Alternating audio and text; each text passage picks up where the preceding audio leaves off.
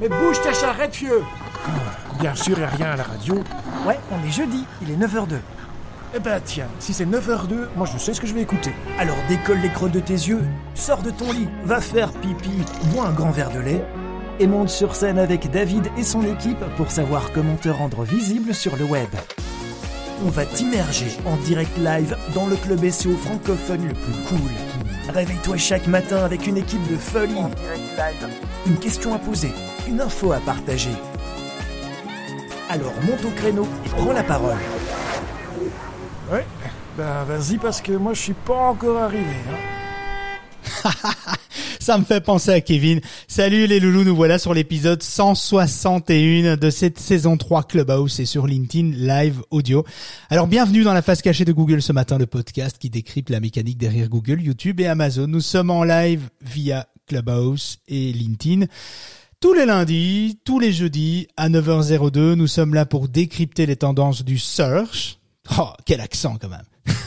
Ça c'est beau ça. Et c'est pas maléfique. Et du marketing aussi. Euh, et, et, on est aussi là pour répondre à toutes vos questions. Alors cette émission, elle est bien entendu disponible en replay via euh, votre application de podcast préférée ou via le site de l'association le.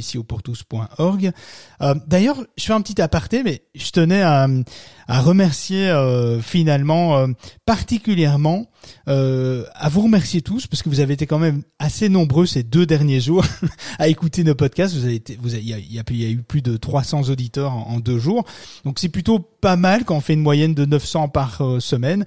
bon, alors c'est un petit peu exceptionnel pour nous, donc on trouve ça vraiment cool, vraiment chouette. Mais c'est pas très étonnant non plus, étant donné que ben, on est passé de la 23e place euh, en, en, top 5 euh, ces deux derniers jours sur Apple Podcast. Donc forcément, ça ex euh, ben, ceci explique cela en fait. Hein, donc euh, finalement, et d'ailleurs la plateforme qui qui remporte le plus de succès, devinez, hein, c'est Apple Podcast, évidemment, qui rassemble euh, bien 51% des, des écoutes contre 20% euh, chez Spotify, 7% euh, Google Podcast, 5% podcast addict et je m'arrête là hein, sinon vous allez tous dégager. Et donc euh, parce que tous les autres on les connaît beaucoup moins.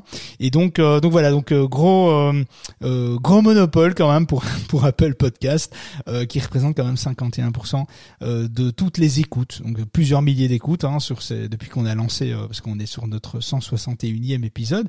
Donc c'est plutôt cool. Alors surtout surtout n'hésitez pas à monter on stage pour partager vos bons plans. C'est-à-dire je sais pas vous avez par exemple un outil euh, que vous avez découvert, une technique que, vous avez euh, essayé, euh, que vous êtes occupé de mettre en place sur votre site, un truc que vous êtes occupé de mettre en place qui a marché, qui a pas marché, etc. Bref, si vous voulez nous partager votre petite pépite du moment, eh bien, j'ai envie de dire, faites-vous plaisir, hein, venez le partager avec nous. Moi, j'adore découvrir des nouveaux trucs. Alors, on accueille l'équipe on dirait qu'elle est au complet. Hein. bon alors du coup, il y a Kevin euh, avec nous. Alors, il faut savoir que hum, bah, l'émission serait rien euh, sans vous, hein, sans votre soutien, et puis toutes les personnes qui ont, euh, dont on a la chance, qui écoutent euh, en, replay les, podcasts. Donc ça, c'est vraiment super. Et tous mes petits loulous finalement qui m'accompagnent, hein, qui modèrent, qui chattent avec vous, qui partagent des liens, qui se concertent, qui brainstorming, qui brainstorm pardon sur les les idées de sujets du matin, etc. et vous voyez en fait l'émission finalement, vous voyez l'émission, mais ce que vous voyez pas, c'est la magie en fait qui s'opère dans les dans les coulisses en fait. Et on vous partagera euh, dans les prochains mois euh, les coulisses de de toute cette organisation. Euh, ça peut être marrant de vous partager ça à un moment donné. Alors, Kevin, comment tu vas? Ça va très bien et toi? Ouais, alors petit aparté aussi, hein, on est sur le Clubhouse et LinkedIn. Et donc du coup, euh, c'est possible que sur LinkedIn, euh, si quelqu'un prend parole sur Clubhouse, vous le voyez pas sur LinkedIn et inversement. Donc c'est pas un bug, c'est pas un problème. Kevin est sur Clubhouse, donc il est parmi nous. Comment ça s'est passé la rentrée avant de rentrer? Les enfants sont rentrés à l'école, on a repris les bonnes habitudes d'entrepreneur et tout et tout. Alors ouais ouais, bah c'est un peu la course. Hein. Moi, comme tu sais, mon, mon épouse s'est fait opérer, donc c'est c'est un peu compliqué euh, au niveau de la gestion. J'ai la chance d'être entrepreneur et de pouvoir gérer mon temps euh, un peu comme euh, comme comme je peux. Donc ça fait des très très très très longues journées, mais la rentrée s'est super bien passée. Les enfants sont très contents d'être retournés à l'école. Les parents aussi.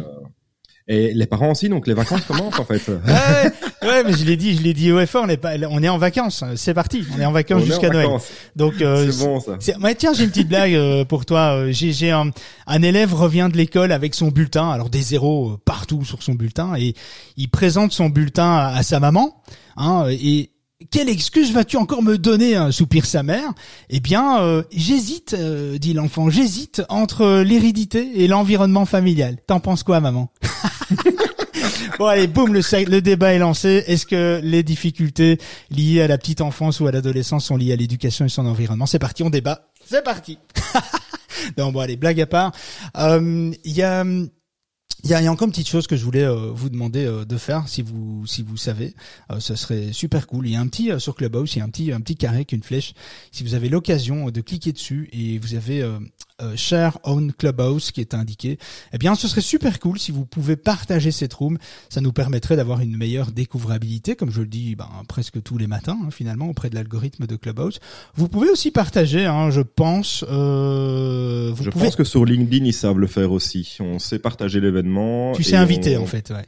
Et on sait inviter des gens, ouais. Donc n'hésitez pas à le faire. Donc voilà. Euh, ça nous fera plaisir. Voilà, exactement. Nous on est au taquet. Euh, donc c'est vraiment euh, c'est vraiment cool. Et plus on est nombreux, ben plus on est fou, hein, comme on dit. Euh, quoique, on n'a pas vraiment besoin d'être nombreux, on est déjà assez débile comme ça. donc euh, non. Non. Bon, alors montrons, montrons euh, finalement euh, tous ensemble que, que Clubhouse n'est pas encore mort, hein, euh, qu'il y a encore des beaux jours devant lui, j'ai envie de dire. J'ai vu hier soir justement qu'il y avait un, un, un, show par les fondateurs Paul Davidson Clubhouse. Ils étaient en ligne assez tard d'ailleurs, parce que j'ai pas beaucoup beaucoup dormi moi cette nuit. Et donc du coup j'ai vu, j'ai un peu écouté. Bon voilà, ça blablate pas mal, mais mais apparemment il y a des nouvelles, il y a des nouveautés, il y a une prise en main finalement du média Clubhouse autour de la média du média traditionnel. Donc on espère euh, peut-être euh, un, je sais pas, peut-être qu'ils vont ressusciter. Hein Ça dépendra s'ils mettent les francophones en valeur. Bon, bref, on va euh, rentrer dans le sujet. Alors en fin d'émission, on vous parlera d'un défi SEO de 30 jours qu'on est occupé de mettre en place, enfin qu'on a mis en place, euh, qui sera disponible aujourd'hui pour un peu plus de monde. Euh, des nouveautés sur le site euh, le SEO pour tous aussi. Et on va parler aujourd'hui de référencement des images, alors plus particulièrement de Google Images. on a déjà commencé à en parler dans le podcast 117 que Kevin va vous partager tout à l'heure dans le chat ou via Clubhouse sur le. Ben voilà, tu l'as déjà fait. On est au taquet, hein, Kevin, t'es chaud. Hein, là, je sens que t'es chaud. Donc, euh, vous pouvez réécouter euh, ce podcast. C'est ce podcast a vraiment un objectif de euh, le numéro 117 de vous faire comprendre comment Google est arrivé sur le marché avec les images, pourquoi il est utile d'exploiter cette fonctionnalité et comment l'utiliser efficacement. Le référencement des images peut apporter en fait une visibilité additionnelle euh, sur les moteurs de recherche et pas que Google pour générer du trafic euh, en, en, complément des résultats naturels et des autres modalités de présence offertes finalement par la recherche universelle. Donc la recherche universelle, c'est la page 1 de Google où on va retrouver des images, des vidéos, des podcasts, des PDF, des Google Maps, des Knowledge Graph, des positions zéro, des rich, des etc. On reviendra évidemment sur tout ça régulièrement dans nos podcasts et puis sur le site de l'association, vous avez dans l'onglet ressources, euh, vous avez la possibilité de, de, voir évidemment tous ces termes qu'on utilise euh, quotidiennement dans le métier du SEO. Ça vous permettra de voir un petit peu à, quoi ça correspond, qu'est-ce que ça veut dire euh, réellement. Alors la stratégie sur les images joue donc un rôle assez variable en fonction de votre secteur d'activité. Donc on va parler tout de suite de, de, de, de, tout ça. Mais avant cela, euh... On a une petite tradition. Ouais. Hein, ben, on l'avait un peu abandonné hein, cette tradition. qu'on avait un peu abandonné, c'est vrai. Et c'est quoi euh, on, avait une petite coutume qui était euh, de, de, répondre en live à, à, la question du jour. Qu'est-ce que t'en penses, David? Bah écoute, euh, j'ai envie de dire question du jour. Bonjour. Allez, c'est parti. On va répondre à la question du jour. Allez, la question du jour, elle nous vient d'Alexis. c'est que tu en... on est bien synchro pour la rentrée. On est synchro, le synchro, il y a décalage. on va dire ça. On va dire ça. Vas-y, vas-y. C'est Alexis, je crois, qui nous pose la question. Ouais. Oui, tout à fait. Donc, en fait, il nous posait la question par rapport à l'hébergement. Donc, il se posait la question de savoir si l'hébergement avait une réelle importance pour son référencement euh, sur Google et est-ce que ça va jouer réellement un rôle euh, et à quel niveau ça peut impacter euh, son référencement si, euh, si son hébergement est de bonne ou moins bonne qualité? Très bonne question. Ouais, bon, rien à voir avec Google Images, mais finalement, c'est intéressant parce que euh, c'était un peu ça la tradition, hein, c'était de démarrer avec une question, peu importe euh, la question sur le SEO. Euh, alors effectivement, alors Alexis, hein, je vais m'adresser à toi, euh, qui va réécouter le podcast très certainement, parce qu'on t'incitera à le réécouter. Hein, sinon, on te coupe tous les accès de ton ordinateur, on le pirate, on le vole. voilà. Bon, bref. Alors Alexis, très bonne question. Euh, ce qui est intéressant, c'est de savoir que l'importance est assez faible en, réalité. Euh, le lien entre les référencements, euh, l'hébergement et le référencement et son positionnement, c'est assez faible. Évidemment, si vous avez un hébergement catastrophique, c'est-à-dire que votre site est indisponible une fois sur deux, ça jouera un rôle ça c'est clair, car un site qui est inaccessible pour le visiteur l'est aussi pour Google dans le cas d'une panne serveur, erreur 500, etc. Il y a toute, toute une série d'erreurs 500. Vous tapez dans Google erreur 500, vous allez voir tout ce qui existe autour des pannes serveurs hébergement. Mais dans la grande majorité du temps, euh, si vous avez un bon ou même euh, un hébergement moyen, euh, ça posera pas de problème en fait euh, finalement. Chez des chez des hébergeurs connus euh, comme Oxatis, OVH, Hostinger, Infomaniac, etc. les hébergements mutualisés proposent en fonction du pack et du budget une limite de bande passante qu'il vous faut connaître. C'est intéressant de savoir. Très peu se posent la question. Et puis à un moment donné, quand il y a un pic de trafic, ils sont là et le site marche plus, il y a plus rien qui marche et on se pose, on sait pas trop où regarder, on sait pas, on sait pas trop ce qui se passe. Et en fait, il faut savoir qu'il y a des limites de bande passante. Et cette limite de bande passante, elle va influencer la limite d'utilisateurs simultanés autorisés sur votre site internet en fonction du, du type d'hébergement. Par exemple, chez OVH, il existe trois offres euh, à l'heure où je vous parle, ce 1er septembre 2022 à 9h14. Hein, ne sait-on jamais hein, si entre-temps euh, il y a une nouvelle offre qui sort. Euh, il y a une offre à 2 euros par mois, à 5 euros par mois et à 12 euros par mois. L'offre à 12 euros par mois vous autorise finalement à supporter un grand maximum. Je dis bien un grand maximum parce que ça dépend de la taille de page de votre site, si votre site est lourd, s'il pèse, si les pages pèsent du poids, pèsent lourdes finalement, font plusieurs euh, octets ou plusieurs mégas, etc. Et donc ça dépend, mais on est sur un maximum de 300 visiteurs simultanés. Au-delà de cela, votre site sera en erreur 500 et ne sera en surcharge et donc n'affichera plus rien pendant un moment qui peut être plus ou moins long si les utilisateurs persistent à visiter euh, votre votre site internet. Ce sont des contraintes en fait techniques qui sont liées à tous les hébergements mutualisés. Il faudrait alors envisager euh, de passer sur des infrastructures dédiées si on a des visiteurs simultanés qui sont bien supérieurs à euh, ou qu'on arrive à avoir des 200, 250 en, même des 200 à partir de 200 en volume euh, de visiteurs simultanés, ça veut dire en même temps, qui sont occupés de visiter le site en même temps. Euh, ce qui est plutôt rare. Hein. Il faut, voilà, c'est, on peut très bien avoir beaucoup, beaucoup de visiteurs annuellement, mensuellement, même tous les jours, mais pas forcément au même moment. Euh, rassembler 300 visiteurs au même moment sur le site, euh, c'est enfin, c'est plutôt rare, sauf quand on a des, des, des, sites qui sont vraiment gros, des sites d'actu, etc. Mais sinon, on est plutôt rarement dans, dans ce cas-là. Mais il y a quand même un cas où on va en parler, ça pourrait arriver. Et si vous pensez pas à ça, ben vous allez tout de suite perdre de, l'argent. Donc il faudrait envisager des infrastructures dédiées, on appelle ça, euh, ce qui en d'autres termes veut simplement dire que vous ne partagez pas les ressources de votre hébergement avec d'autres avec d'autres sites internet les ressources et les performances sont nettement meilleures, mais c'est aussi des offres qui sont beaucoup plus chères. Euh, il faut savoir qu'un hébergement mutualisé, c'est finalement un hébergement partagé avec d'autres personnes, avec d'autres sites internet. C'est pour ça que c'est bon marché. C'est pour ça que ça coûte que quelques euros ou quelques dizaines d'euros par an, euh, à contrario euh, par rapport à un serveur dédié où ça coûte plusieurs dizaines d'euros par mois. Euh, ça commence à 40, 50, 60 euros, 100 euros si on a des bonnes machines, etc. Euh, voilà Alexis, je pense que j'ai fait un petit peu le tour de la question, mais donc pour résumer ça, non, ça n'a pas beaucoup d'impact, mais c'est quand même intéressant de savoir le nombre de visiteurs simultanés que tu fais, des pics de simultanés que tu pourrais, euh, faire par rapport à ça si Alexis on t'a pas répondu, si c'est pas assez clair. Eh bien, voilà. petite oui, Kevin, tu voulais dire un truc? Ouais, pas pour compléter un peu ça.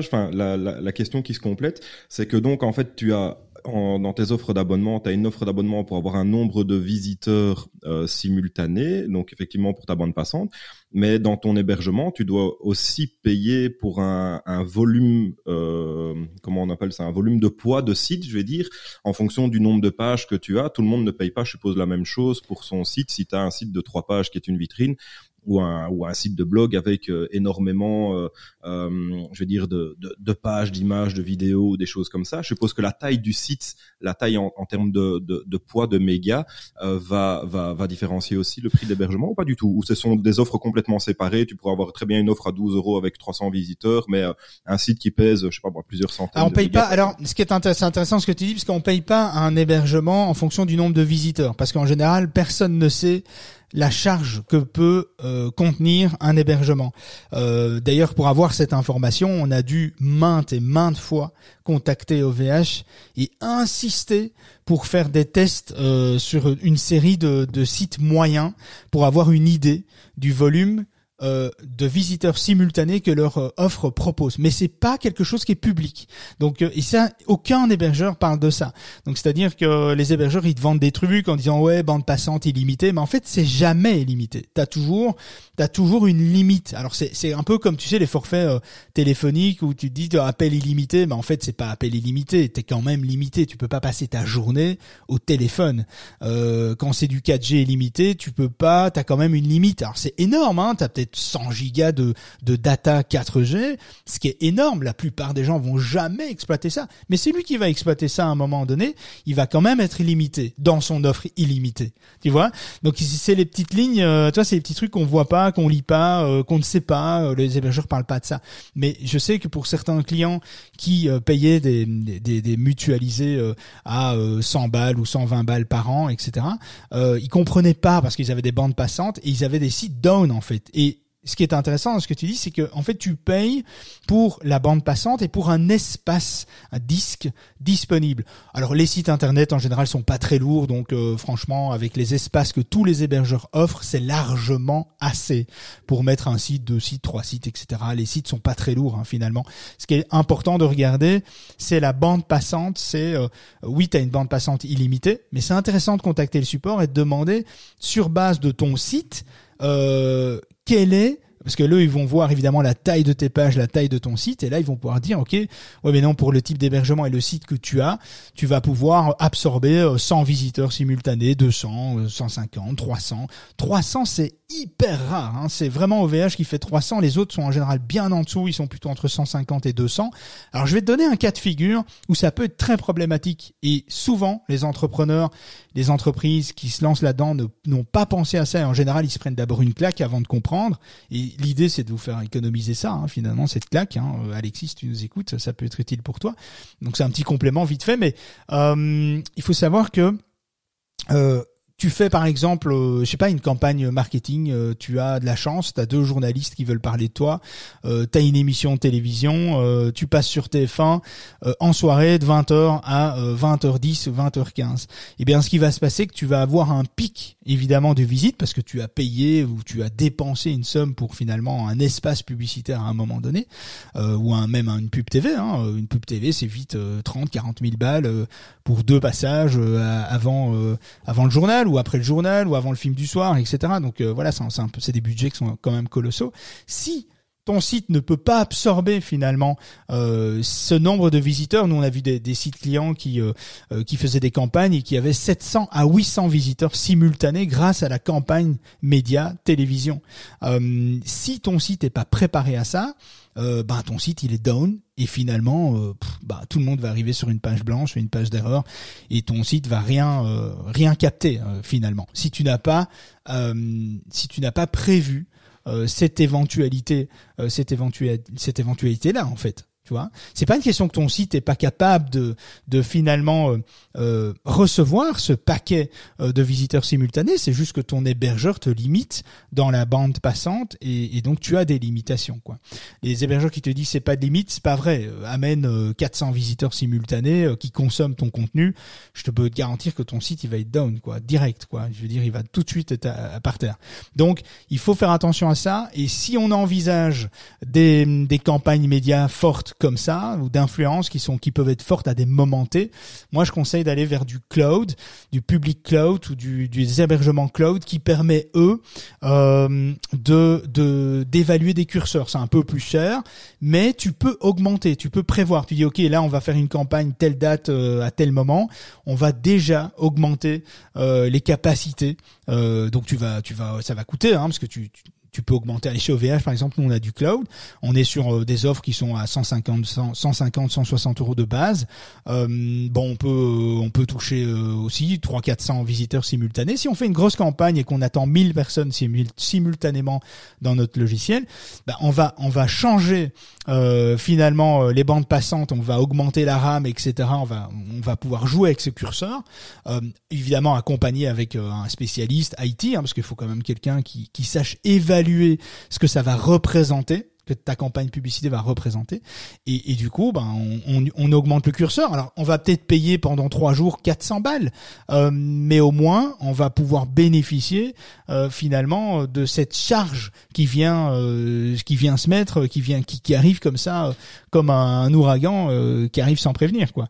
Donc il faut que le site soit soit adapté quoi tu vois ce qui est très intéressant, donc, c'est que tu pourrais euh, adapter ton site un peu à la demande en fonction de ta campagne, donc euh, de ta campagne, pardon, pas de, de ta, compagne, de ta femme, de, ton mari, tu, ce que tu veux, c'est aussi une possibilité. Mais... c'est ça, c'est ça. Mais euh, oui, alors pour pour être sur des solutions comme ça, c'est des solutions assez flexibles, assez chères. Donc déjà de base, tu pars sur des au moins des offres à 100, entre 100 et 150 euros par mois.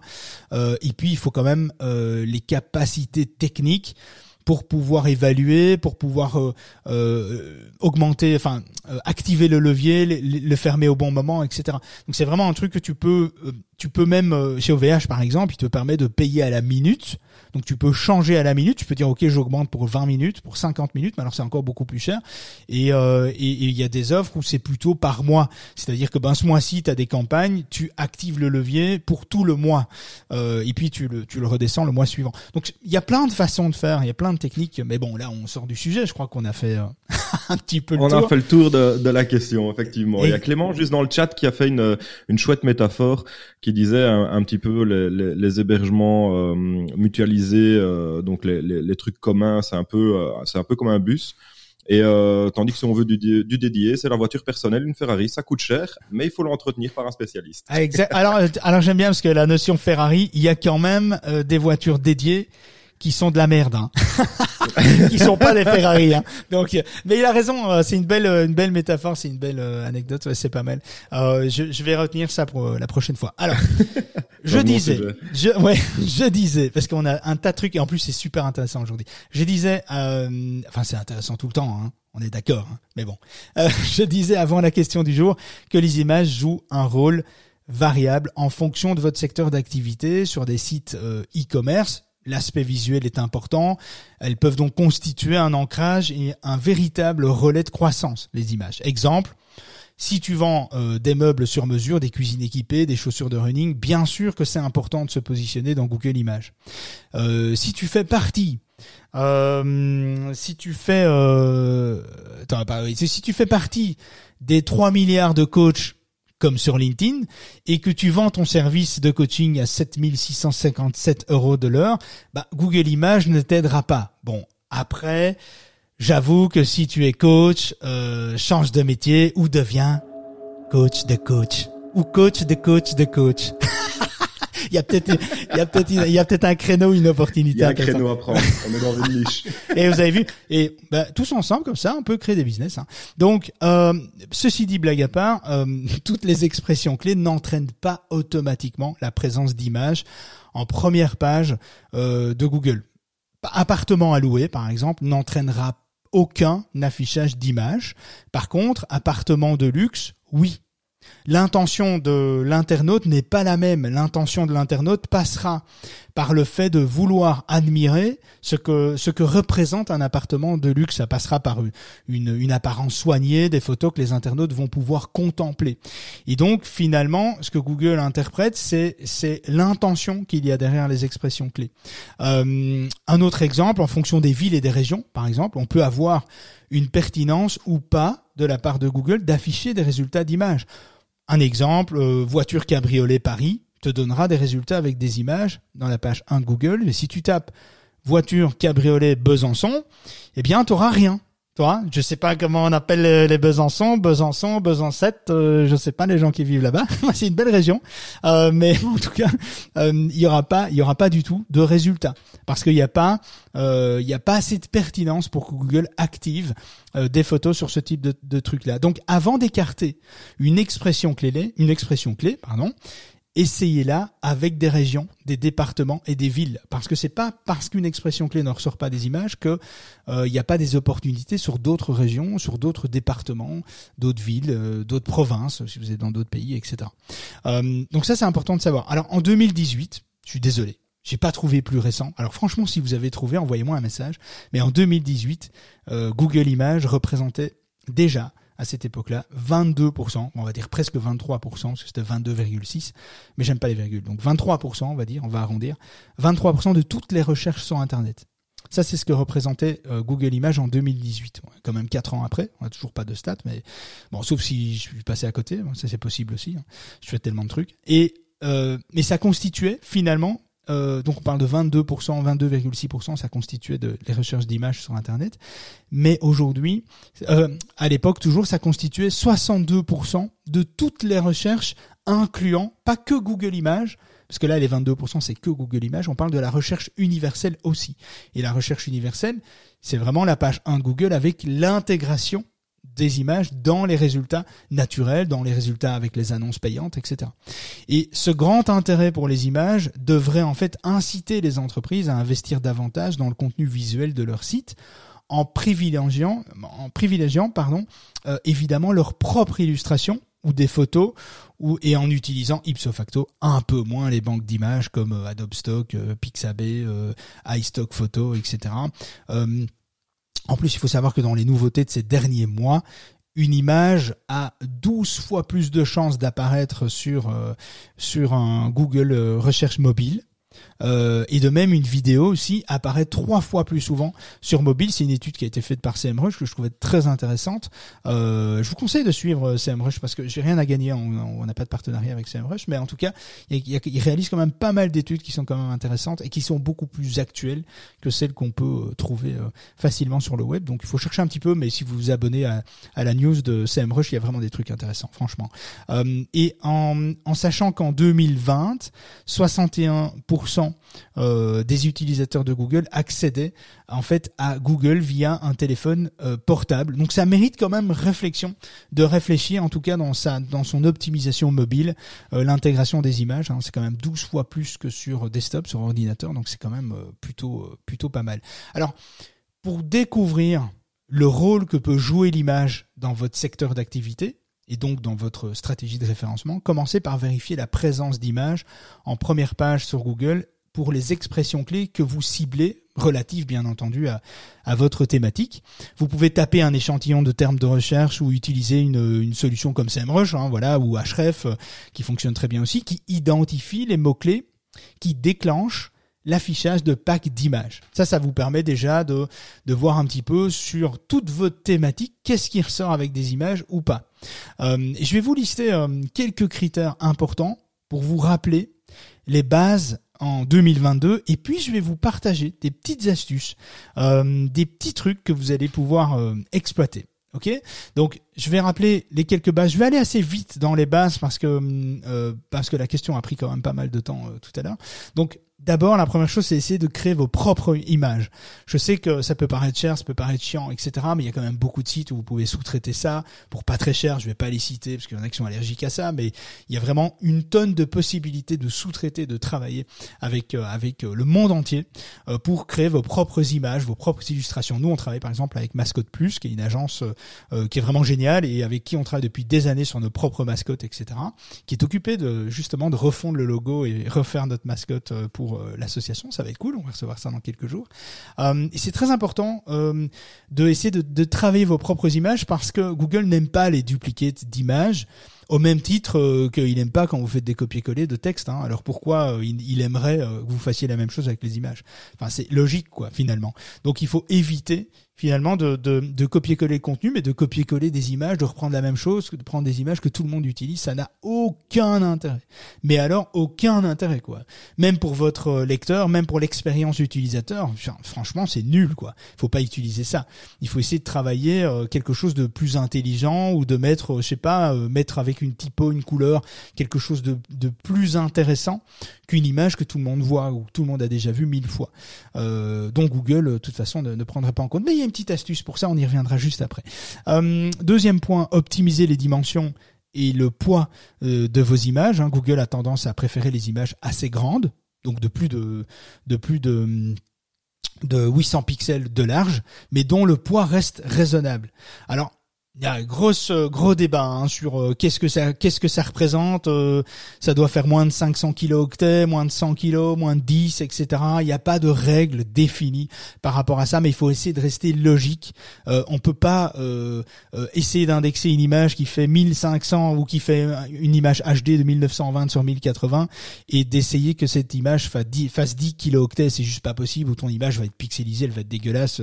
Personne va vouloir regarder ton image, quoi. Donc il faut quand même rester cohérent avec la qualité que tu veux fournir sur ton site, l'expérience utilisateur que tu vas apporter et ben le compromis à trouver. euh, même si je suis pas fan des compromis dans la vie, mais euh, il faut trouver un compromis avec Google, quoi. Et donc finalement, si tu as une image qui fait une image HD qui fait 1920 sur euh, euh, 1920 sur 1080, c'est pas normal que cette image fasse 200 ou 300 kilooctets euh, pour pour représenter cette image. Mais si tu as des images qui font moins de 800, euh, tes, tes images doivent doivent être euh, moins de 100 kilooctets. Et quand je dis moins de 100 kilos, euh, moi quand je vois des images à 100 kilooctets, je deviens déjà fou. Hein. Donc euh, les images en général, quand c'est des très grands formats, il y a des exceptions, mais quand c'est des formats beaucoup plus raisonnables ou en dessous de 800 euh, pixels de large, essayez que vos images tiennent sur moins de 60 euh, kilooctets. Vos images, vous pouvez les vous pouvez les, les travailler avec Photoshop, avec Lightroom, avec Squash aussi. Un, un petit logiciel hyper sympa, hyper facile à utiliser. Vous pouvez même travailler en masse vos images euh, et ça peut faire d'autres trucs qui sont miraculeux. Je vous en parle juste après.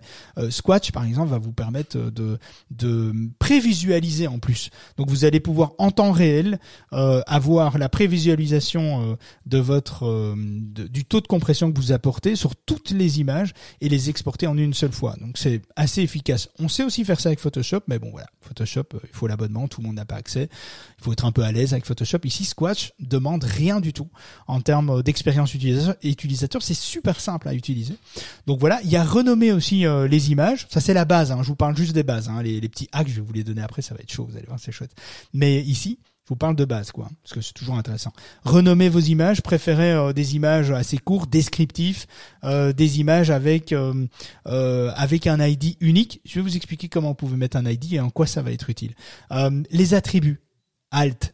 Bon ben, je vais pas vous le redire mille fois à chaque fois que je fais un podcast. Hein, les alt. euh, Si je peux t'interrompre juste une seconde, il y a une petite question de Yona euh, qui nous dit qu'elle bosse dans le content marketing et qu'elle a galéré pour ses images et elle se pose la question si c'est pas hyper nécessaire de ne pas en mettre si c'est grave ou pas.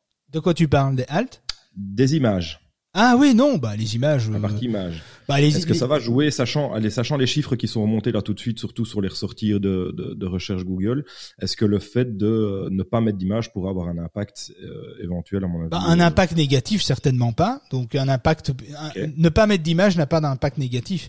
Mettre des images, c'est améliorer un petit peu le- la lisibilité du contenu, c'est amener un peu plus de sexy euh, dans son contenu, euh, c'est ressortir dans Google quand c'est nécessaire et quand on a une thématique qui s'y prête, ben c'est augmenter ses chances finalement d'acquérir du trafic euh, ben de 20% euh, pour ceux qui recherchent que par Google Images. Moi, j'ai des potes autour de moi qui font quand ils font des recherches sur certaines, alors entendons-nous bien, certaines thématiques.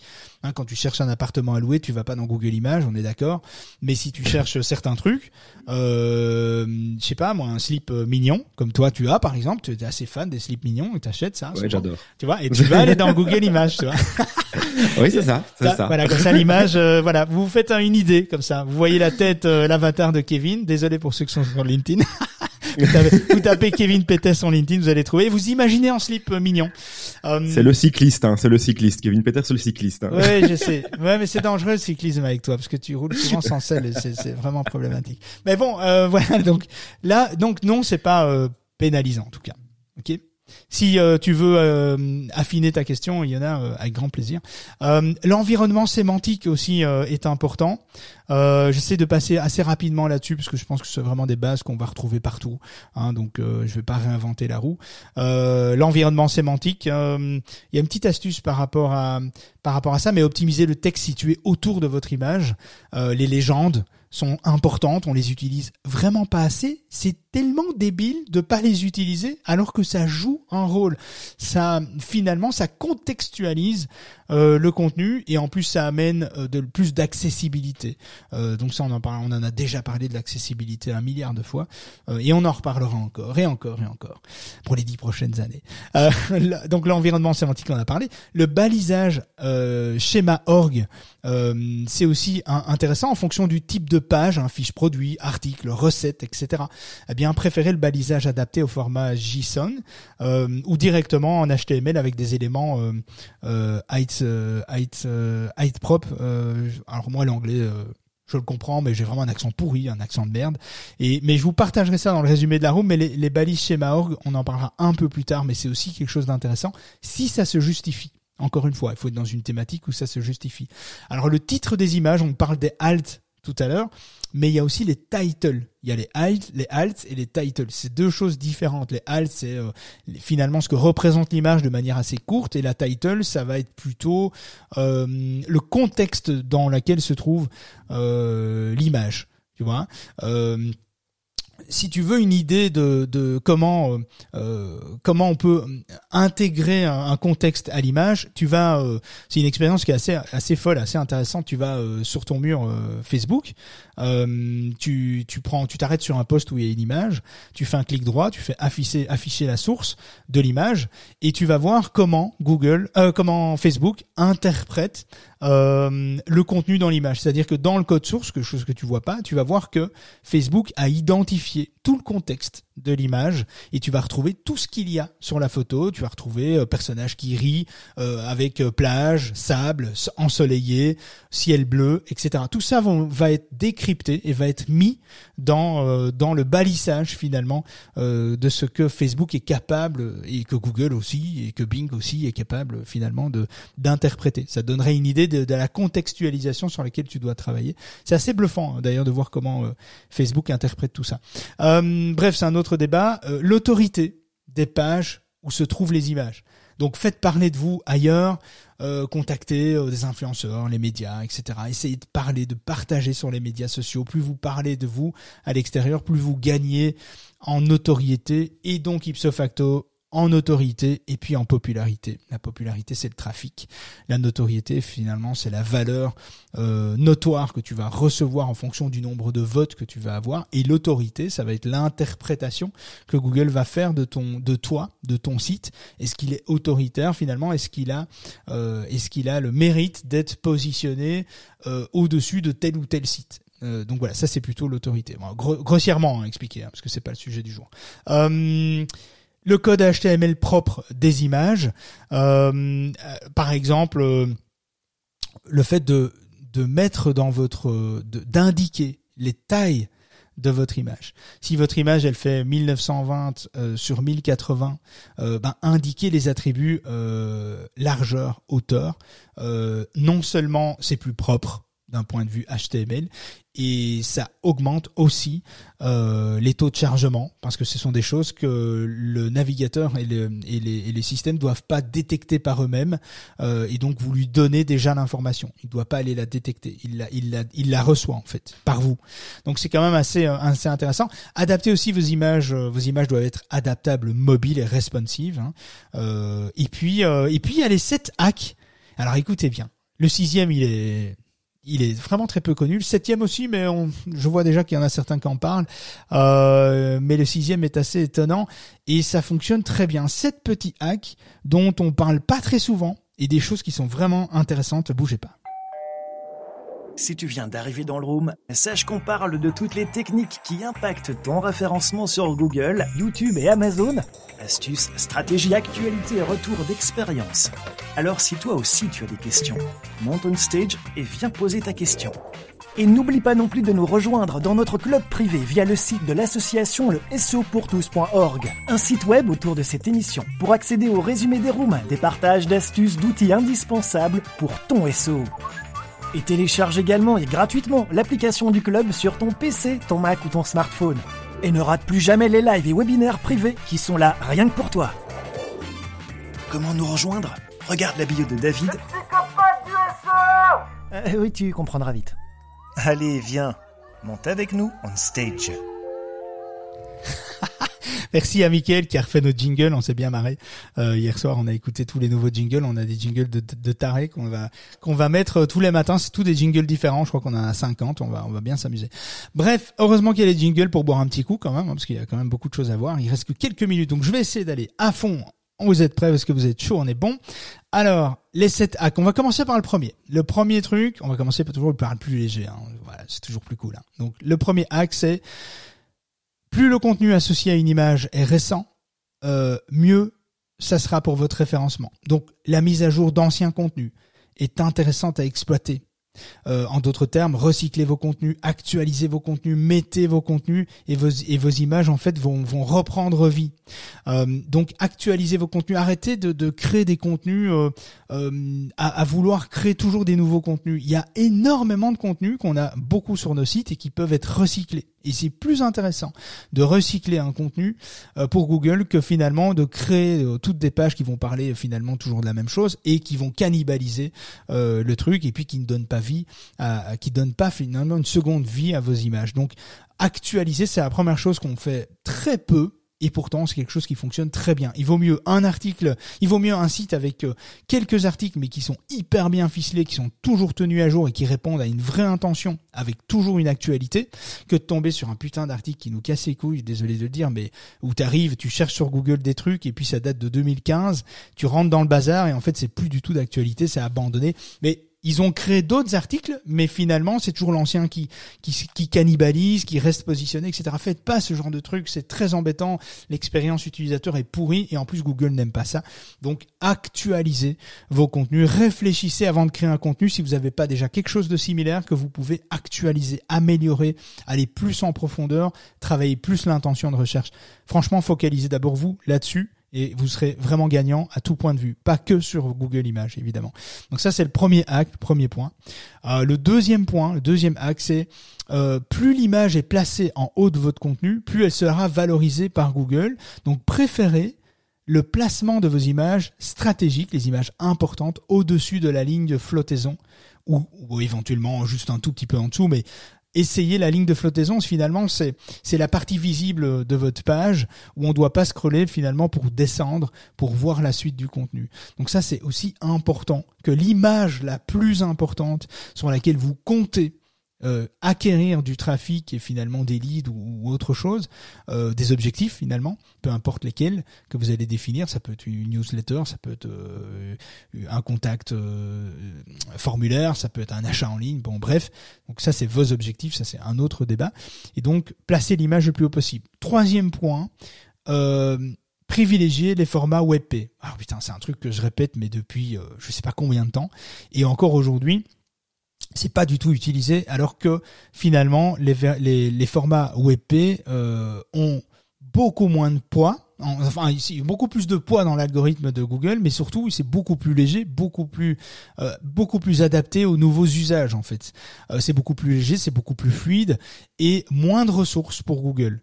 moins de ressources pour Google, c'est tout bénéf pour tout le monde en fait, hein, finalement, pour votre site, pour Google, pour les crawlers, pour les utilisateurs, pour les temps de chargement, etc. Et franchement, les WebP, euh, c'est intégré à du Photoshop aujourd'hui. par défaut et vous pouvez utiliser des outils pour convertir en masse euh, vos formats WebP par exemple avec Squash encore une fois c'est enfin j'ai jamais vu un outil aussi simple d'utilisation euh, pour pour travailler ça donc franchement ça vaut le coup euh, de, de travailler ça attention ça vaut le coup si votre domaine d'activité en vaut la peine sur sur les optimisations des images etc après c'est peut-être un calcul à faire c'est peut-être pas le meilleur ROI le meilleur finalement la meilleure stratégie à prioriser si vous avez beaucoup de choses à faire. C'est à voir. Mais moi, je vous donne les pistes et je vous donne les choses qui fonctionnent par rapport à Google Images. Quatrième point, renommez vos images avec un préfixe unique. Et ça, on voit peu. En fait, si vous renommez une image, je sais pas moi, par exemple, chaise-design-bois-massif, hein, chaise-design bois massif, .webp, pas euh, PNG ou JPEG, hein, point, je vais, je vais dans le délire jusqu'au bout. Euh, donc chaise design bois massif, ok, vous l'avez euh, travaillé, renommé de manière propre, euh, mais dites-vous qu'elle n'est pas unique en fait. Euh, elle n'est pas unique déjà par rapport à, la concurrence, par rapport à ce qu'on va retrouver, parce que vous n'êtes pas les seuls à, avoir des images chaises design bois massif, etc. Et en plus de ça, vous risquez aussi, si vous avez beaucoup d'images sur votre site, vous allez risquer de cannibaliser vos nombreuses photos sur le même sujet, sur des sujets très similaires, etc. Donc précédez de vos mots-clés un préfixe unique. Il y a une astuce qui est toute bête que nous on utilise tout le temps et on n'utilise aucun outil pour avoir un ID unique et je vous dis qu'il est unique, c'est pas possible d'avoir deux fois le même ID. C'est une astuce qui vous permet d'avoir un ID unique à la main sans utiliser d'outils, sans risque de, de ID dupliqué. Euh, c'est un ID de 10 chiffres et en fait le simple le simple truc, c'est de prendre la date du jour à l'envers et l'heure. Donc euh, je sais pas aujourd'hui par exemple je fais un montage, je vais voilà j'ai une photo super ok chaise design bois massif. Eh bien précédé de cela, je vais mettre mon code de 10 chiffres qui va être euh, 22 09 01 pour le 1er septembre 2022. Donc je vais mettre d'abord l'année 22 09 01. Il est 9h48, je mets 09 48 euh, design bois massif. J'ai de là, je veux obtenir un processus assez propre euh, et vous allez pouvoir même profiter de plusieurs images similaires en termes de mots-clés, avec des familles de mots-clés très similaires, plusieurs images même avec les mêmes expressions clés, eh bien, vous n'allez pas cannibaliser euh, les noms et les ID de, fichiers d'images euh, pour Google. Elles seront uniques parce qu'il y a un ID unique qui est généré par rapport à ça. Alors, soit vous le faites manuellement, comme je vous le dis, c'est hyper simple. Hein, vous prenez la date à l'envers et l'heure, vous savez pas vous tromper, quoi. Je veux dire, vous savez pas avoir deux fois même le même ID. Euh, donc euh, là, vous, pouvez travailler là-dessus. Donc ça, c'est une astuce qui est plutôt pas mal et qui vous permet surtout de débloquer des plusieurs affichages de plusieurs images sur les mêmes mots clés qui vous appartiennent. Des, des images différentes. Donc c'est vraiment intéressant, ça augmente les chances d'avoir plusieurs images à vous sur le même mot-clé, sur la même expression. Donc ça c'est quand même plutôt pas mal. Euh, alors attendons-nous bien, toutes ces choses-là, enfin ce quatrième point-là fonctionne assez bien à partir du moment où vous avez quand même un site autoritaire, un site d'autorité. Euh, si vous êtes euh, avec un tout nouveau site, euh, ce hack est trop léger finalement pour donner du poids. Il va falloir travailler votre notoriété, votre popularité, votre autorité pour pour que ça prenne de plus en plus de poids. cinquième point, autre astuce qui peut aider, ça, alors ça paraît tout con, mais c'est les sitemaps. Euh, alors les sitemaps, il faut savoir que les sitemaps sont pas que pour euh, euh les, pages, et puis euh, il y a des sitemaps qui mélangent les pages et les, images, mais essayez de faire des sitemaps qui sont dédiés aux images. Euh, on, on, intègre dans les sitemaps les des images particulières. Alors c'est intéressant. Euh, il faut garder à l'esprit que c'est c'est pas forcément nécessaire de créer un sitemap uniquement avec toutes les images. Vous pouvez aller jusqu'à 50 000 URL d'images par sitemap. Euh, c'est pas forcément nécessaire si vous n'avez pas des problèmes d'indexation. C'est-à-dire si toutes vos images ressortent dans Google, elles ressortent bien, elles sont bien positionnées euh, ou pas spécialement bien positionnées, mais en tout cas elles sont indexées par Google. Vous n'avez pas forcément besoin d'activer ce point, ce cinquième point. Par contre, si vous avez des problèmes d'indexation, que vous avez vraiment des images qui s'indexent pas, il y a peut-être, bon, il y a peut-être d'autres problèmes, mais c'est une manière d'isoler aussi toutes les images et de pinguer Google avec euh, avec la liste des images et de voir si ça améliore déjà votre taux euh, d'indexabilité ou pas. Et voir à côté de cela bah, tous les autres problèmes qu'on peut avoir. Ça, ça c'est aussi encore un autre un autre sujet, mais en tout cas ça peut déjà euh, aider. Alors le sixième point, il est assez étonnant. Il est très très très peu exploité. c'est exploiter les données XMP. Alors les données XMP, c'est Extensible euh, Metadata Platform, avec l'accent bien pourri, donc on va dire les métadonnées. Euh, et c'est des métadonnées XMP que vous pouvez directement implémenter dans la photo, dans la photo même. Euh, par exemple avec Photoshop ou Lightroom, euh, et même avec euh, Squash, on en a parlé tout à l'heure, Squash permet aussi de faire ça. Ça te permet d'indiquer euh, d'indiquer un titre à ta photo, un auteur, une description, des mots-clés, un état de copyright, des mentions légales, des URL d'infos sur les droits d'auteur et même des infos IPTC. Alors l'IPTC, euh, l'IPTC c'est euh, International Press and Telecommunication Council. Attends, je vais faire mieux, gars. International Press and Telecommunications Council. c'est c'est quand même mieux. C'est quand même mieux que moi. Euh, donc euh, finalement c'est ça. Et ça c'est un niveau un petit peu plus, ça va un petit peu plus loin. Euh, le le IPTC. Permet de donner en plus de ça, d'intégrer en métadonnées à ta photo euh, ton adresse, ton numéro de téléphone, le pays, le site web officiel lié à l'image, etc., etc. Il y a plein, il y a plein de champs. Euh, tu peux faire ça avec Photoshop, tu peux faire ça. euh, si tu fais Photoshop, c'est très simple. Tu vas dans le menu, tu fais Fichier, Informations. Tout de suite, tu as l'onglet avec euh, toutes les informations IPTC que tu peux introduire, toutes les informations XMP que tu peux introduire. Et c'est beaucoup utilisé par les photographes, par exemple, euh, pour protéger leur, euh, euh, leur création, etc. C'est vraiment super facile à utiliser et vous pouvez le faire de manière très très simple aussi avec Squash. Euh, donc n'hésitez pas, je vous partagerai. ah Ben voilà, euh, Kevin, t'as été au taquet là. Squash, tu l'écris comment? Alors Squash, tu l'as écrit euh, S-Q-U-A-S-H. Ok, voilà, c'était parce qu'on avait la question dans. Ouais, dans à mon avis, je l'ai, peut-être prononcé comme un, comme un chien, mais Euh, C'est squash et il y a, y, a, y a Nicolas qui nous demandait effectivement si c'était squash ou squash avec deux O. non, ça c'est un, ça c'est, je crois que c'est un plugin WordPress, ça, je vois, il parle. Mais euh, ouais, non, c'est, euh, c'est voilà, c'est un petit, euh, je sais pas, c'est un icône euh, brun avec un truc euh, orange euh, dessus. Je sais pas à quoi ça ressemble, c'est trop petit. Il faut que je mette mes lunettes. ok. Et alors une dernière intervention aussi concernant le WebP. Il y a Fred et Romain qui qui nous disaient qu'attention avec le WebP que tous les navigateurs n'étaient pas spécialement euh, ne prenaient pas spécialement en charge le format. Euh, et Romain a complété ça que normalement si les navigateurs ont été mis à jour, Ouais, ouais. y compris Safari. Euh, C'est ce que dans les dire. 18 mois, normalement, c'est bon. No- normalement, alors ils ont annoncé, hein, donc euh, ils ont annoncé tous les navigateurs sont compatibles aujourd'hui, toutes les dernières versions sont compatibles. Il y a un truc qui est pas encore compatible, ça c'est un peu embêtant, euh, c'est les Open Graph. Si on veut, tu sais, les images qu'on on- qu'on définit en Open Graph pour que quand tu partages ta page sur les réseaux sociaux, il y ait une image qui s'affiche au partage dans les posts social media. Et cette image, si, si tu mets pas d'open graph, il va prendre la première image en général qu'il trouve dans ton contenu. Euh, et si c'est des WebP, il va prendre aucune image. Ça, c'est un peu embêtant. Donc c'est vrai que nous, on, du coup, on travaille toutes nos optimisations d'images en WebP. Et les open graphs sont toujours en JPEG en fait euh, euh, pour pour cette partie-là parce qu'elle n'est pas encore gérée, elle n'est pas encore prise en charge par euh, les médias sociaux en termes de partage. Tu vois ce que je veux dire hein Quand tu, tu partages un lien, t'as un, t'as un- Ouais, tout à fait. t'as l'image directement. euh, T'as un titre et une d'avoir, image. Si tu Ouais. n'as que de WebP, euh, les posts ne capteront pas l'image, donc tu n'auras pas d'image. Donc ça, c'est un peu euh, un peu embêtant. Mais euh, voilà, après, euh, le, il faut il faut voir aussi euh, le bénéfice hein, euh, finalement. Et alors la septième astuce, hein, parce que tu vas toi tu vas partir en rendez-vous aussi. La septième astuce et pas des moindres, je la trouve vraiment assez intéressante. Alors c'est un truc un peu un peu chelou, un peu ouais, un peu filou quoi, hein, j'ai envie de dire, pas chelou mais plutôt filou. Euh, cette dernière astuce, c'est finalement euh, d'utiliser, ce pour ceux qui utilisent des images euh, qui sont déjà identi- identiques, des banques d'images, des images libres de droit, etc. Alors il faut être un petit peu plus subtil.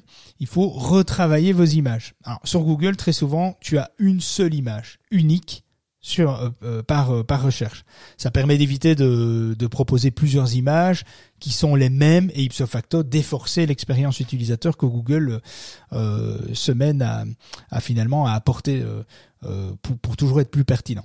Donc si tu utilises une image libre de droit et que tout le monde l'utilise déjà, il y a peu de chances que tu ressortes toi. Alors, je vais t'expliquer du coup comment tu peux faire apparaître les tiennes, même si elles sont des images doublons. Euh, Il y a moyen de faire ça en 5 points. T'es pas obligé de, de, prendre en charge les 5, mais tu peux, euh, tu, si, tu, les- tu utilises tous les 5, tu vas augmenter les chances que ça fonctionne. Tu retournes l'image sur un axe vertical. Donc sur Photoshop, on appelle ça une rotation symétrique horizontale. Ah, si t'as un Photoshop en anglais, je sais pas t'aider. J'ai pas regardé. Mais, mais euh, euh, donc voilà, tu, tu Tu finalement. peux le faire avec l'accent anglais si tu veux.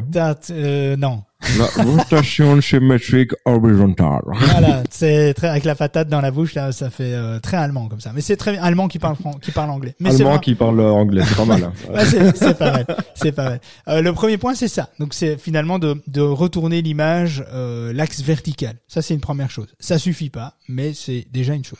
Le deuxième point, c'est d'apporter un effet de zoom et un croc. Donc, recouper la photo, faire un zoom pour la décentrer. Ça, c'est une autre astuce. La troisième chose qui est à faire en complément, je trouve, c'est modifier la luminosité, le contraste, la teinte, les balances de blanc. Et tu peux même changer le mode de l'image, passer du, euh, du RVB au GMJN. Alors ça dépend évidemment ce que tu vends. hein. Si tu vends des tableaux, euh, hein, euh, tu dois quand même respecter euh, les coloris. Si tu vends des trucs qui sont basés euh, essentiellement sur le visuel, si tu vends des bougies, je sais pas, en lithothérapie, bien-être, etc. Ben oui, si ta bougie elle est blanche avec des petits poils gris, ben si tu changes le contraste, la teinte et les balances, c'est plus le même produit, quoi. Donc donc attention à, évidemment à ça, mais tu peux travailler là-dessus pour influencer et envoyer, tromper finalement le signal que euh, c'est euh, c'est quelque chose de différent. Quatrième point, tu supprimes le fond de l'image pour la remplacer avec un autre fond ou une couleur de fond bah, qui va avec ton branding par exemple. Donc ça, ça peut être aussi assez efficace. Tu rajoutes un filigrane euh, texte, euh, logo, etc. Et euh, c'est bingo, ton image va s'indexer dans Google. Alors, elle va s'indexer dans Google pour autant que ton contenu soit de qualité. Hein. Si t'as un contenu de merde, ça marchera pas. Donc, il faut quand même un contenu de qualité. Il faut que, il faut que tous les autres, toutes les autres bases qu'on a vues avant soient quand même respectées. Euh, mais c'est une possibilité. Euh, mais je, je- je crois que Google est, est, est avec nous là. Bon, on n'a pas parlé de ça. Alors du coup, conclusion sur le sujet, vous savez désormais ce qu'il vous reste à faire pour tirer le meilleur de Google, images, du trafic organique que peut en découler en fait euh, pour quelques efforts supplémentaires à chaque intégration de nouvelles d'une nouvelle image sur votre site. Voilà mes loulous, on a terminé pour Google Images. Pour conclure, hein, pour récapituler, je vais vite récapituler pour qu'on ait bien ça en tête. Finalement, un, créez vos propres images un maximum optimiser les dimensions et le poids de vos images, renommer l'image avec un code unique, ajouter une alt et un title sur vos images, les deux, pas juste l'un ou l'autre, les deux, exploitez ça, euh, soignez votre environnement sémantique, euh, balisez vos images avec des schémas org si c'est nécessaire, si c'est des recettes, euh, si vous utilisez déjà les schémas org, c'est intéressant d'exploiter ça. Faites parler de vous pour faire pour vous faire citer, pour faire citer vos pages sur d'autres sites, gagner en autorité. Hein, c'est d'ailleurs euh, bah, une quête qui doit jamais s'arrêter. hein. Vous devez euh, impérativement toujours gagner en popularité, gagner en autorité et, euh, et, et en notoriété. Euh, soignez le code HTML de vos images en définissant les dimensions de vos images. Adaptez vos pages mobiles avec des images responsives, privilégiez le format WebP, exploitez les métadonnées directement dans votre logiciel de retouche photo, Photoshop, Lightroom, Squash, etc. Euh, placez vos images importantes au-dessus de la ligne de flottaison, mettez-vous à jour, mettez vos contenus à jour régulièrement pour donner une seconde chance à vos contenus au lieu de créer un article qui va qui cannibaliser et qui va dire la même chose autrement. Euh, créer des sitemaps d'images maximum 500, 50 000 URL par sitemap quand c'est nécessaire, quand vous avez, quand vous voyez que vous avez un problème d'index- d'indexabilité, essayez de passer par cette solution-là aussi. Euh, et si vous utilisez des images libres de droit, ben, retouchez-les un maximum. Zoom, crop, changement de mode, euh, luminosité, contraste, euh, euh, rotation symétrique, filigrane, supprimer le fond, etc exploiter ça. Alors l'article résumé de ce podcast contiendra en détail tout ce dont nous avons parlé aujourd'hui, illustré d'exemples et d'aides pour mieux comprendre, parce que là dans un article on peut vraiment prendre le temps de faire des captures d'écran, de vous montrer comment ça marche, etc. Qu'on peut pas faire en audio. Euh, donc là on vous partagera ça. Les articles, les guides, les tutos au sein de l'association sont rédigés par des bénévoles, des passionnés, des contributeurs hors pair qui se battent à mes côtés pour rendre le référencement beaucoup plus accessible. Euh, N'hésitez pas à nous soutenir. Votre contribution est essentielle à la survie de cette association. Nous avons besoin de vous. Nous avons besoin de votre soutien. Pour cela, il n'y a vraiment rien de plus simple. Enfin, j'espère en tout cas. Euh, il suffit de, de vous rediriger vers euh, le site de l'association le SEO et de devenir membre. Euh, ben c'est la première chose finalement. Enfin, c'est la seule chose en tout cas qu'on propose pour le moment. Il y a d'autres, on a d'autres idées. On vous en parlera dans en cours de route avec la rentrée. Mais en tout cas, il y a trois possibilités de contribuer. 1 euro par semaine, 5 euros par semaine, 15 euros par semaine. C'est une manière de nous soutenir hein, finalement. Quoi qu'il en soit, nous sommes au taquet et on continue cette aventure ici le matin en live sur Clubhouse et LinkedIn Live Audio, qui est une nouvelle expérience LinkedIn Live Audio. On va voir un peu ce que ça va donner. En podcast, tout est enregistré. Vous pouvez donc réécouter ça à votre guise. Euh, vous pouvez aussi sur le site rejoindre notre club privé, qui est dés- désormais possible de rejoindre pour tous les membres, euh, peu importe le, le statut que, que vous avez. Et d'ailleurs aujourd'hui, on lance une nouvelle fonctionnalité, les guides, les tutos, les dossiers, les articles d'actualité à raison de deux nouveaux contenus par jour. Les contenus seront publiés à 11h tous les matins et à 15h tous les jours. Et donc voilà, il y a le défi SEO 130, euh, le défi SEO 30 jours. Je sais pas pourquoi je dis 130. Euh, je dis toujours ça. Euh, Petit rapport à Franck Nicolas. on a Ouais, ouais, il m'a, il m'a, beaucoup inspiré à mon avis. Ça. Mais c'est 110 lui, donc euh, je C'est 110. Je on vois pas d'où le- c'est 30, on dit 130. c'est Voilà, ouais. 130 jours. Allez hop. bien. 130 jours. Allez hop, voilà, c'est parti. Euh, le défi SEO de 30 jours est aussi accessible dans la catégorie Forme-toi. Allez voir le défi SEO qu'on vous propose. C'est un travail colossal qu'on a proposé là, mais ça va vous permettre de vous aider à prendre un nouveau départ avec votre SEO en vous focalisant sur l'essentiel d'abord. Des 30 premiers jours, il y a, il y a pas de miracle. Il y a des choses à faire et on vous a vraiment préparé une action par jour. Et après ces 30 jours, on vous proposera autre chose pour aller plus loin, mais une chose à la fois. Euh, est-ce que tu, est-ce que tu veux rajouter quelque chose? Est-ce qu'il y a quelqu'un qui va rajouter quelque chose, toi qui Il y avait une question de Virginie tout à l'heure, mais je n'ai pas, je n'ai pas posé. J'ai dit qu'on reviendrait dessus. Euh, elle nous demande comment est-ce qu'on met les dimensions euh, de la photo dans le nom du fichier? Est-ce qu'on marque juste 1500 x 800 Non, non, mais euh, euh, c'est pas dans le nom du fichier que tu mets euh, les dimensions. Ça, c'est complètement inutile. Donc euh, ça, tu dois pas faire. Mais par exemple, si tu mets, euh, c'est dans ton code HTML ou quand tu mets, euh, je sais pas, tu utilises un CMS, euh, peu importe le CMS, quand tu rajoutes une image, il te, il te demande les proportions de ton image. Et en général, quand tu changes les proportions ou que tu, et en général, il les détecte dans les CMS. Hein, euh, il met les proportions, il met les proportions d'image. Si tu changes la taille de l'image dans ton article, hein, tu sais, en prenant ton curseur sur le côté droit ou le côté gauche inférieur d'une image et que tu la bouges pour la rétrécir, agrandir, etc. Euh, bien, la, la taille va changer dans le code source automatiquement. Mais euh, ceux qui font du code euh, HTML euh, euh, en dur, euh, des sites PHP, HTML, euh, peu importe, qui n'utilisent pas de CMS, ils n'ont pas toujours ce réflexe de mettre le code HTML. Je, mets, je partagerai dans le chat et dans le dans l'article résumé les codes à utiliser, tout ce qu'il faut utiliser. Il y aura des vidéos, il y a des captures d'écran, il y a des gifs animés, on vous explique tout ça. Ici, c'est vrai qu'en audio, c'est pas toujours évident, mais en tout cas, euh, si tu utilises un CMS qui est à jour, euh, tu n'as pas besoin de rajouter euh, les tailles de les dimensions de tes images, il les met au- automatiquement. Euh, et qu'est-ce que je voulais dire d'autre? Et on met pas euh, les tailles euh, d'images dans le nom de l'URL, c'est enfin c'est inutile quoi. C'est pas nécessaire. Ah, ça peut être utile si toi tu veux te faire ta base de données, savoir que euh, dans tes fichiers quand tu les as tous sous les yeux sur ton ordinateur que ou dans ton cloud, tu sais que bah ça c'est tous les formats euh, je sais pas moi 1080 sur euh, 1920, j'invente hein, euh, et bon éventuellement tu peux le faire, ça va pas poser un problème mais t'es pas obligé. En tout cas, ça va pas t'amener en plus de le faire. Mais euh, mais tu peux. Tu vois. Euh, tiens, une question euh, pour clôturer, euh, Kevin, parce que je sais que t'es à la bourre, hein, donc je, je suis désolé, mais euh, les, les, les Non, pas serpes, les serpes, tu sais ce que c'est une serpe? C'est l'abréviation de serpillère? Je, je pensais que t'allais me répondre sérieusement. En plus, je m'attendais à une, à une vraie réponse euh, sérieuse. Bon, allez. C'était une vraie réponse, David. C'était Ouais. une vraie réponse. Non, non, mais euh, ça m'étonne pas. Hein, si on n'est pas belge pour rien. hein. Donc, euh, Voilà. la serpe. Les gens n'appellent pas ça une serpillière, nous on appelle ça un torchon. Voilà, exactement. C'est comme une serviette ou un scotex. Bon, bref, on va pas Voilà. rentrer dans le débat. Euh, la SERP, c'est S-E-R-P. Une SERP, c'est un résultat euh, que Google affiche à l'écran. Et euh, je voulais, te, je, te, je te pose la question pour te pour te faire euh, une petite devinette. Tiens, quel est le point commun entre euh, Panoramix et un référenceur? Tu sais? Non. Ah ben aucune. Les deux font des merveilles avec une serpe entre les mains. Voilà. ouais, c'était un peu, c'était un peu lourd. Ben bon, allez. Ceci dit, bonne chance à tous. On vous retrouve, dans le club privé pour le reste de la journée. Euh, on est au taquet, on est dans le club, on est là toute la journée. Et pour les autres, ben, j'ai envie de dire euh, au revoir.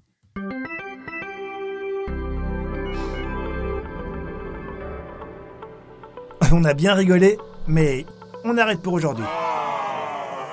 David et son équipe reviennent dans le club de la face cachée de Google en direct, le lundi et le jeudi, et si vous êtes sage, parfois même d'autres jours de la semaine.